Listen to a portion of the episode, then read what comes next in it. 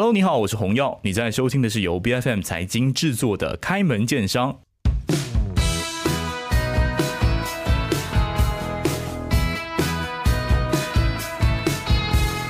今天来到节目的是来自 Pop Pop Tree 的 Co-founder Jason，他要介绍大家吃不肥的猪皮零食。Jason 你好，哎，你好，洪耀，你好，谢谢你的邀请。是 Jason，可不可以先介绍一下？你这个企业的名字非常的有趣哦，叫 Pop Pop Tree。很多时候我听到这个名字就很像这种弹子啊、皮肤啊非常嫩滑的那个感觉，但其实这个 Pop 呢是呃猪肉的意思，猪的意思嘛。可不可以介绍一下为什么会有？呃，想要做一个这样子的一个猪皮零食，听起来就好像很有罪恶感，但是你又说它是一个吃不肥的东西，究竟是怎么样的呢？好好，我来跟大家介绍一下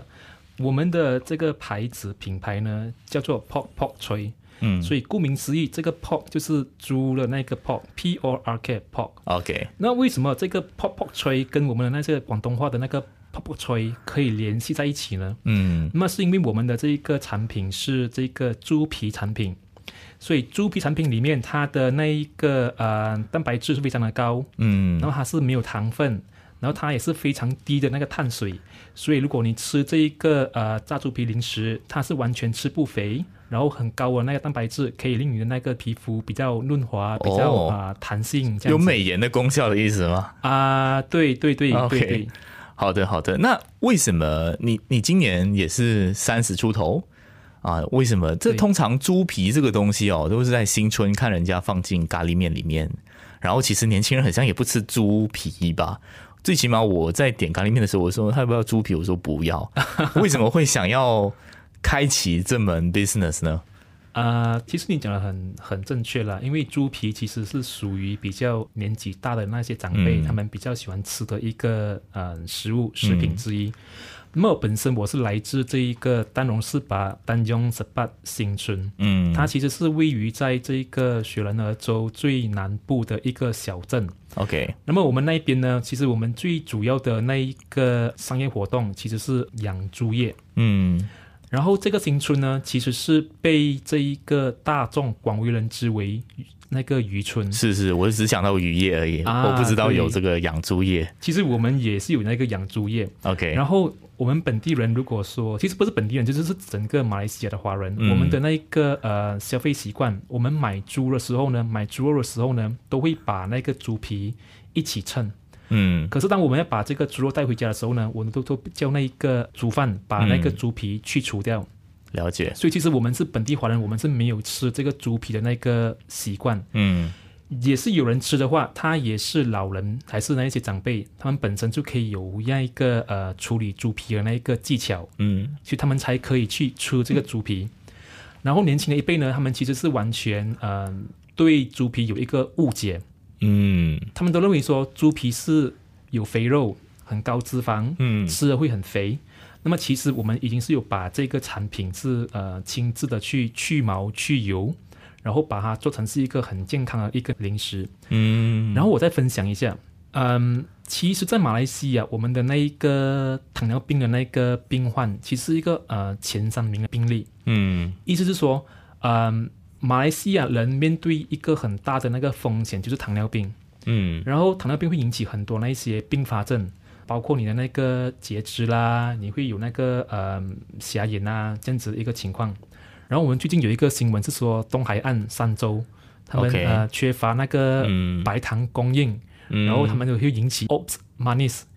是针对来对这个白糖的那一个短缺而引起的一个行动。OK，然后也是有数据显示说，呃东海岸三州。一个星期，他们就必须消费四百公吨的那个白糖，嗯，这是一个很夸张的一个那个数据。OK，所以如果我们无法去改变我们对吃零食的那个习惯，那么我们就选择一个比较健康的零食来吃。了解，但你的意思也不是说吃这个可以治糖尿病，就是说我们的消费习惯很常吃零食，对，然后哎，那 Why not 就是换一个哎有这个华人传统的这个。呃，元素在，而且又比较健康的这个零食啊，就是你们家的产品爆爆吹。对对，这件事情好。那我大概可以理解为什么你会有这个起心动念。其实回到来，可能一开始的时候就是在想说，哎呀，大家买猪的时候总是把猪皮丢弃掉，很浪费，所以就不如把这个猪皮变成一个，诶，其实是符合现代人，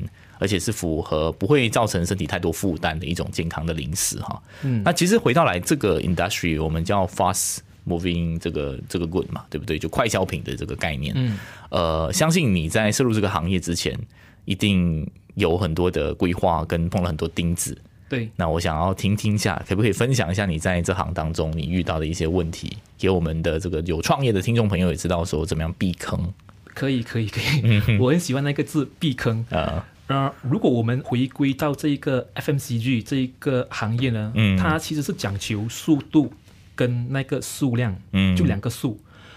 速度呢，就是说你必须要很快的去拓展你的那个贩卖点，就是说你要去肯定每一周。每一国都有一个很多那个呃贩卖部或者是贩卖点可以买到你的你的产品，然后如果你的那个贩卖点多的话，然后间接性、直接性也会提高你的那个出货量。嗯，所以你提高你的速度跟提高你的那个数量，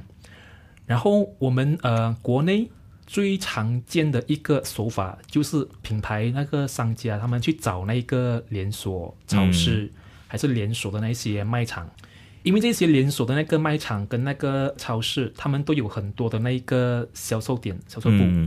例如，有些他们可能可以达到说，美国整个国家他们大概有两千多家门面的那个连锁超市，所以很多那些商家他们都会选择去找这一些呃连锁的那个商家去呃上架他们的产品。那么，如果你想象一下，它的这个牌子那个连锁店，它有两千多家门面。然后他如果每一个月每一家门面他们只要消费嗯十包还是二十包的话，嗯，那你乘以两千的话，大概是说你每一个月都可以销到大概是一个呃两万到四万的那一个数量，嗯，可是可是这一些完美的那一个想象背后都有很多的代价要付出，嗯，这个其实是一个行规啦哈，可是我是想给一些那个新手的那一个创业家一些这些提点。当你在想象这一些呃数量出货量提高的时候，你要想象的是什么东西呢？你的那个商家费用，嗯，就每一家的那个超市连锁超市还是连锁卖场，他们都会要求你有一个商家的那个费用，嗯，然后他的那个商家费用是每一间门市来计算，哦，那如果他有两千家的话，他要求你的那一个产品上架费啊，那个费用其实是跟着你产品是不同了哈，嗯，就不同产品有不同的那个上架费。然后，如果你的那个上架费一间需要五块钱的话，那如果你乘以两千的话，大概是要一个一万块嗯的那个上架费。然后的这一个费用，它其实是每个月来计算。哦。所以你要考虑到说，如果你的产品你的那个呃卖出的产量不够多的话，那么你每个月能不能够去支付这一场呃上架费？嗯。然后有些啊连锁超市，他们除了上架费之外，他们还是会跟那个商家收取按规金，嗯，deposit，嗯，就是大选他们也要有那个对对对，所以如果你今天你要把你的 产品上架去那些连锁超市，你要给他们一笔按规金，那一笔安规金其实是也是一样，它不同产品有不同的安规金咯，嗯，如果你的产品卖再高的话，它的那个安规金也比较高一点，了解，对对。所以，呃，我会给新手的创业家，还是那些手作的人员，是先要把自己的品牌跟产品做好。嗯，因为这个是个很现实的问题。嗯，你上架到那些连锁的超市还是卖场，他们不会跟你做这一些东西的，他就摆在那一边。对，有人来问来买，他就啊，对，顺便而已。他们就只是会提供给你，嗯，人流量，嗯。还有那一些顾客的那一个买气是，这一切是一个很被动的数据。嗯，产品好不好，口碑、品牌这一些都是商家自己本身需要去负责。了解。那么我给给大家一个比较现实的例子：如果今天你可以付出那个按柜金，你可以付出那个商家费，你进了去那一个卖场之后，你如果两三个月你的产品。卖不出，嗯，然后现实的那些嗯超市的那些经理呢，好，就会找你，他会告诉你说，你的产品卖不出，嗯，所以他的后面还有很多其他牌子要等着上架，OK，他就会请你把你的那个产品下架，嗯，然后就请你就把你请出他的那个超市了。你用这个名，这个请是？对对，所以深感无奈的请啊，很无奈，对，很无奈，但是很现实。是，所以我给这些新手的创业家最好的分享是说，我们先自己把产品跟那个品牌口碑做起来，嗯，然后等这一些卖场、这些连锁超市他们来主动找你。嗯，那么你就会有比较多的那一个呃，那一个议价权是吧？对，议价权。哦哦，也就是说，你不要企图跟奢望说，哎，你是透过线下的那些门市寄放在那边，能够打出你的名堂。嗯，你应该先做一些努力，让大家知道，哎，爆爆吹是什么，然后大家就哎，我知道了之后，我再去那个店刚好有卖，我就跟他买。对对，它只是就门市，其实那个作用更多是方便大家去买的一个动作，这样子。这样我们可能就反过来来谈谈，就是呃所谓的做品牌跟让大家知道这件事情吧。嗯，其实你应该也是 MCO 期间开始这个开启的这个 business 嘛？对对，所以肯定也是从这个线上开始，没有错吧？可不可以也分享一下？就是可能我们就是从这个。呃，线下部分，我回到线上也来聊聊一下。其实你们是怎么样去布局跟设想啊？可能也可以聊聊一下这个疫情前、疫情后，呃，应该说 MCO 的时候跟 MCO 后面对的挑战啊。这个问题有点大，可能我们可以慢慢的来聊。可以，可以。其实我们本身的生意其实是在二零一九年就开始有在安排、在布局，然后 MCO 开始是二零二零年。嗯，一开始我们也是很抗拒，也是很焦虑，几乎是打算要把这一些安排挪后，嗯，停止。嗯，可是后来就发觉说，产品已经是有了，嗯，因为我们已经是投入前期的那个嗯投资来制作产品，就想说不想浪费那一笔投资，嗯，所以就硬着头皮，MCO 的时候也照样推出，可是那个时候我们就只有可以在线上推出，嗯。然后出乎意料，MCO 其实带领了我们这个线上购买的那个习惯。嗯，那时候几乎是线上成为了全马人民唯一可以购买食物、购买产品的一个管道。是是是。所以我们在 MCO 的时候，其实是有一个很好的开始，有一个很好的那个业绩。嗯，它其实是加强了我们对。这一个嗯，炸猪皮的那个前景，嗯，因为真的是有很多顾客，他们都可以接受啊，嗯，然后嗯，现在算是 MCO 之后了嘛，嗯，回到线下的一个状态了，有，对对，然后很多业者他们都说 MCO 只是一场涨潮，嗯，然后现在是 MCO 之后呢，潮水退出之后呢，嗯，那么我们才可以看到谁是在裸泳，是，怎么说呢？就是说，MCO 之后呢，有很多的那一些企业还是那个小的牌子，都完全是退出这个市场。嗯嗯，有好几个原因。那么最大原因是什么东西呢？很多那些业者他们都各自回到了各自原来的那一个岗位。哦，比如说他们是导游啦，嗯，他们是那一些啊旅游区的那些小商家那样子啦。嗯，所以很多都是已经是脱离这一个管道。嗯。反而是我们爆爆吹，我们还一直在坚持着啦。了解，嗯，然后再说这个怎么样从线上走到线下呢？我们其实也是有布局了一系列的那一个嗯规划跟策划。嗯，我们还是坚持不去走那些连锁。嗯，因为我们还是考量之后发觉它背后的那个代价是很高，上架费的那个部分是吧？对，真的是很高。然后我们现在注重的是什么东西呢？是那一个跟顾客的一个那个连接跟互动。嗯，因为我们相信说用这个方式可以正确的来教育市场。嗯，然后就比如说啊，为什么猪皮是健康的，而不是肥的，而不是油腻的？这这这一块是很重要的那个教育市场。然后再来就是说，我们会想要把自己的产品跟口碑，我们自己来做。嗯，我们完全不假手于别人。了解，嗯，对，嗯，所以我们现在线上的那些销售管道，任何在线上可以跟我们互动的管道，都是我们自己在管理，自己的客服在对接，对啊，脸书、IG，然后啊，那个抖音、TikTok、小红书，这一些都是我们自己在管理，嗯，我们完全没有假手于别人，因为我们坚持相信说，我们自己的产品，我们自己来做那个品牌。嗯，像我好奇问一下，现在的一个状况啊，呃，你们线上跟线下的这个呃业绩分别各占多少成呢？其实，其实我们线上现在还是占着大部分的那个呃业绩的那个贡献，大概会在一个呃七十八千，嗯，然后三十八千其实是线下。哎，你刚刚有说你不考虑去那种很大的连锁店去上架，这样你其实你是用什么样的方法在线下有通路呢？嗯，对。然后我们在线下的那个通路跟那个布局呢，其实我们是找第一个是找呃那一个咖啡哦，因为咖啡的那个消费人群，他们的顾客群，嗯，是属于比较高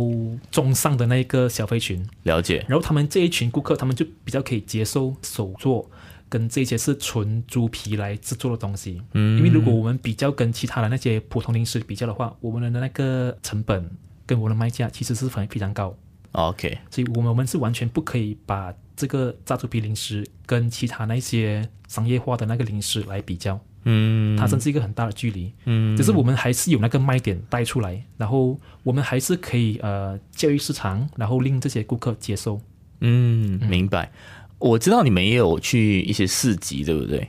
啊，对对。然后我们第二条这个布局呢，就是手作市集，嗯。啊，它不是巴沙马兰，不是巴沙巴基哦。嗯，这个手作市集呢，通常是在周末，然后在一些比较广为人知的那一些 mall 里面，shopping mall 里面。然后这个手作市集的那个兴起呢，其实也是大概在去年的时候。嗯，我们在这个手作市集里面，我们也是会遇到很多那一个顾客群，嗯，他们是冲着。呃，手作，然后是呃无添加这样子的一个概念而来的，嗯，然后当然在手作市集里面的那些摊主商家，他们的那个产品是完全一百八千是自家手作，嗯，所以你不会说在那个手作市集里面看到人人家卖那些商业化的零食啦、产品那些啦，不会，嗯，肯定都是一百八千手作，所以，嗯，这个市集也是提供给我们一个很好的平台，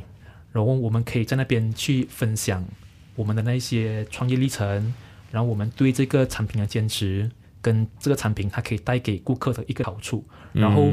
这一群去手做市集的顾客，他们都非常买这个想法，这个 idea，他们都可以接受。哦，了解。所以其实你们，因为你对接的这个对象群，他或是说可能在市集也好，咖啡也好。他买的时候，其实他不只是买一个没有故事的零食，对，他也是有承载很多的记忆点的。如果大家听到这边的话，会发现它是一个新春的零食，对，一个曾经这个很多人都觉得是过气的东西，嗯，现在有年轻人把它 rebranding 变成一个，而且是用科学的方法让它去油脂，变成一个健康的零食，这样子的一个故事跟脉络。可是像你讲这样，就是一般人的理解啊，特别是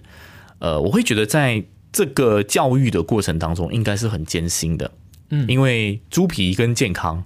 在一般没有接触到的人的心中跟脑中，一定是，哎，这两个东西怎么可能挂钩？嗯，或是如果硬要挂钩，不是有一种脱裤子放屁的感觉吗？就是就多此一举的这个感觉。但与此同时，你又说，其实能够接受你们的产品，呃，其实年轻人也可以，就是他觉得说很新鲜，在手作市集。或是 cafe，那肯定都是年轻人去的地方。对，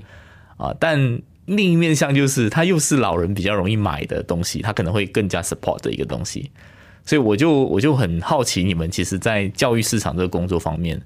做了什么努力？然后，其实有没有一种可能是，其实你虽然是往这个方向走，嗯，但其实你的客户很多还是上了年纪，愿意支持猪皮的人。我我就想听你的故事 啊，好好好。其实我们呃很老实说，我们的忠实的顾客群，嗯，还是年长的长辈。原因是什么东西呢？因为长辈他们对这个猪皮有一份归属感。哦，啊，如果我们再挖深一点的故事，早期的时候呢，是很多人是无法负担得起那个猪肉。哦，所以很多长辈呢，他们小时候年轻的时候，他们都是。去那些猪肉贩那边，他们去跟那些猪肉贩施舍那个猪皮，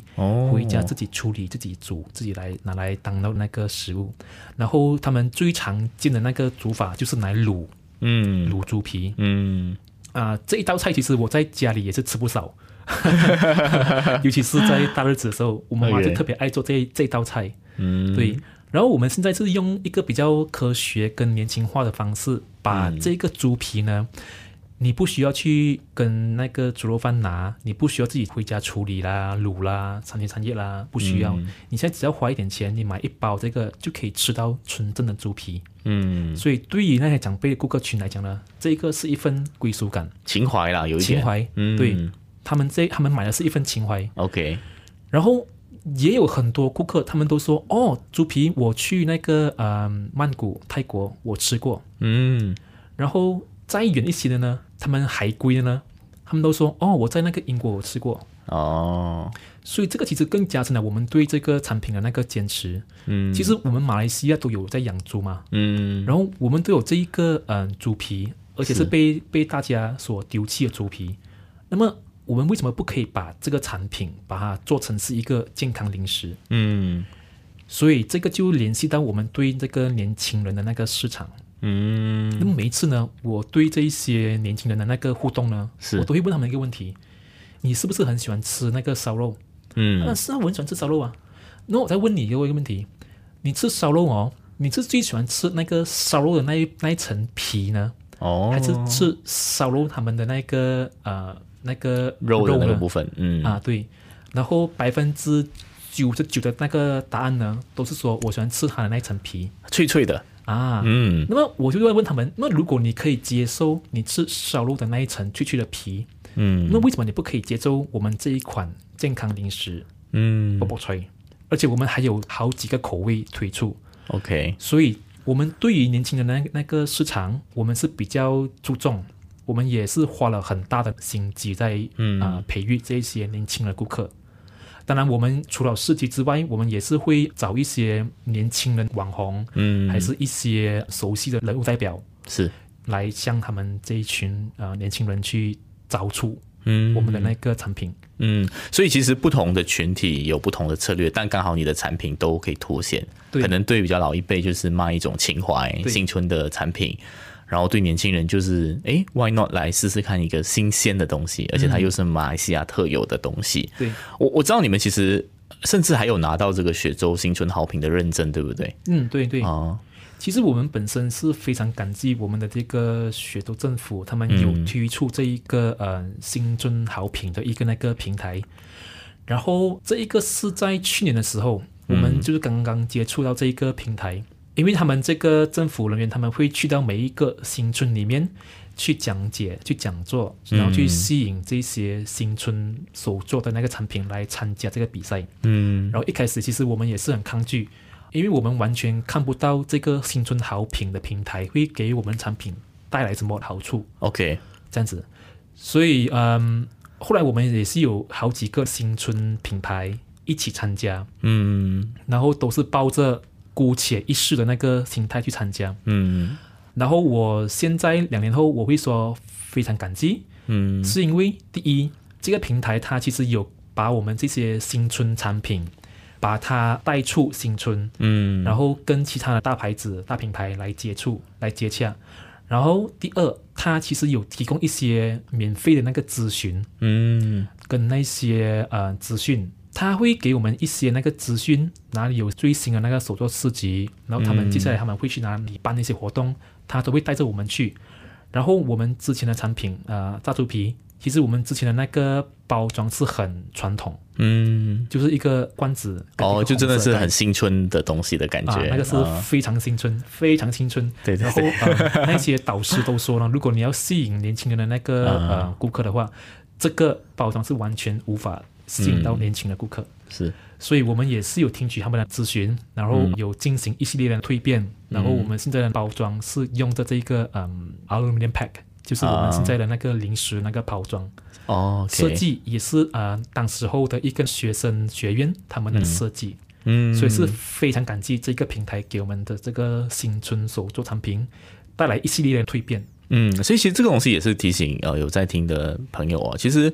你要获取资讯、创业的资讯，老实说，你不一定要付钱上课去某些地方。对对，其实高门政府有提供蛮多的一些管道让大家去去学习哈。这个我觉得大家要善用啦。但我们今天也不是收这个政府的业配，就不用多帮他们打广告。我们回到来这个泡泡吹的一些未来的一些发展，就是你怎么看待你这个 business 的一个想象？现在当然我我的观察就是你还。可能就是杠杆这个雪州新春好评的这个 platform，对，然后它是一个新春的零食，是一个健康的零食，嗯，然后慢慢也是在网络上也好，线下都好，都慢慢在布局跟进驻嘛，嗯，但是未来呢，会不会有想拓展更多的这些业务？呃，也包括说手作它始终是一个产量有限的一个状态，对，是不是更现代化、更机械化？的一个做法，会是你未来的这个终局的这个想象好，可能我们就开放来谈谈一下，你对于你这个企业未来的想象是如何的？嗯，好，其实我们对这一个呃炸猪皮嗯这个产品有一个很大的期望。第一，我们会继续去拓展业务。我们现在的线下布局都还局限在雪州，嗯，所以我们未来我们都会把我们的那个触角伸到啊全国各地。尤其是有庞大华人市场的柔佛、新山，还有那个槟城，嗯，然后啊，也不要忘记东马那一个顾客群也是非常庞大，嗯，所以这个是我们对这个炸猪皮的那个愿景。然后，其实本身我们也是对这个无糖、低碳水的原则是非常的执着，所以我们其实本身已经是有推出其他的那个产品，比如说我们推出了肉干，嗯，也是无糖、低碳的肉干。然后还是有那个酱料，嗯，因为很多时候啊，我们都发觉说，顾客他们都说，哦，我今天我要吃一个比较健康的一餐，嗯，他自己煮，可是你用了那个呃蛋白质，你用了青菜，都是很健康，嗯，可是你加了那些酱料，然后不要忘记酱料里面他们也是有很高的那些盐啊、高糖啦这样子的成分，所以其实呃酱料其实也是一个很大的市场可以进入，然后我们本身的产品呢。口说无凭，我们本身已经把产品寄去我们的那个新加坡比较权威的食品花苑那边，叫做 SGS，然后证实了我们的产品是非常低的碳水，而且是完全无糖。嗯，这个也是我们对顾客的一个交代承诺啊，承诺对，因为我们真的是嗯一百八千证明了产品是真是无糖跟低碳水。嗯，然后接下来呢，我们不排除会设立自己的专卖店，嗯，一个旗舰店。我们现在的那个规划其实是想把这一间旗舰店啊设在我们的新村，嗯，我们的出发点就是当然是把新村。变成一个土产店的概念吗？还是这个想太老了？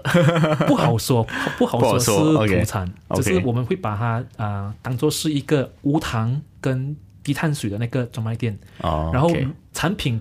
不需要是说我们本身自家产品。嗯，只要你的产品是符合无糖这个理念的，对这个理念，我们都欢迎他们可以来找我们，然后也是可以放在那边一起来呃来推广这个理念跟这个讯息。嗯，因为其实本身我对这个无糖跟低碳是很执着，嗯，它其实是可以帮助我们的生活习惯，嗯，然后减低我们对这些糖分的摄取。嗯，对，了解。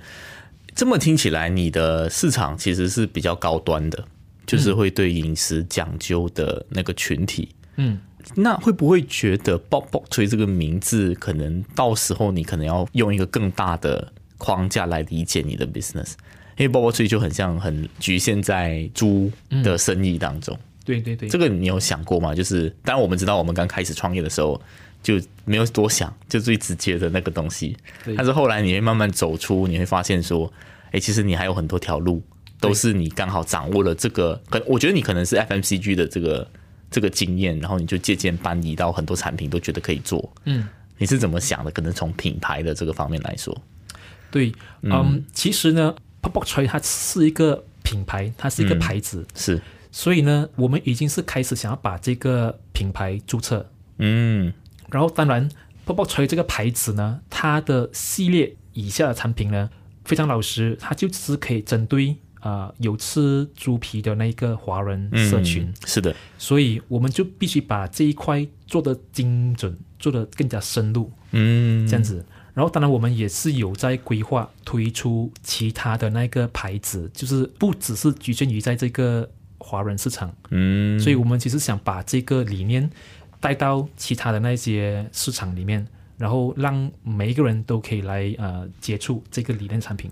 了解了解，所以 Power Tree 只是一个起点，然后到时候还是只是一个部分，过后你们会相应推出更多的这些呃低碳。无糖的这种健康的品牌，对，好的，那今天非常谢谢这个 From Bob Bob 吹的 Jason 来跟我们分享这个生意经啊，就是给大家有从事这个 FMCG 行业的朋友呢，可能也是学习到很多，谢谢你，谢谢你红耀，谢谢你。开门见山是 B F M 财经制作的节目，你可以在财经的官网财经 dot my B F M dot my 或者最新版本的 B F M apps 以及各大播客平台收听到我们的节目。这个节目每周二、周三早上十点准时更新，更多精彩内容，欢迎您到 Facebook、Instagram、LinkedIn、TikTok 以及 YouTube 搜寻财经的财今天的金。开门见山，我们下期见。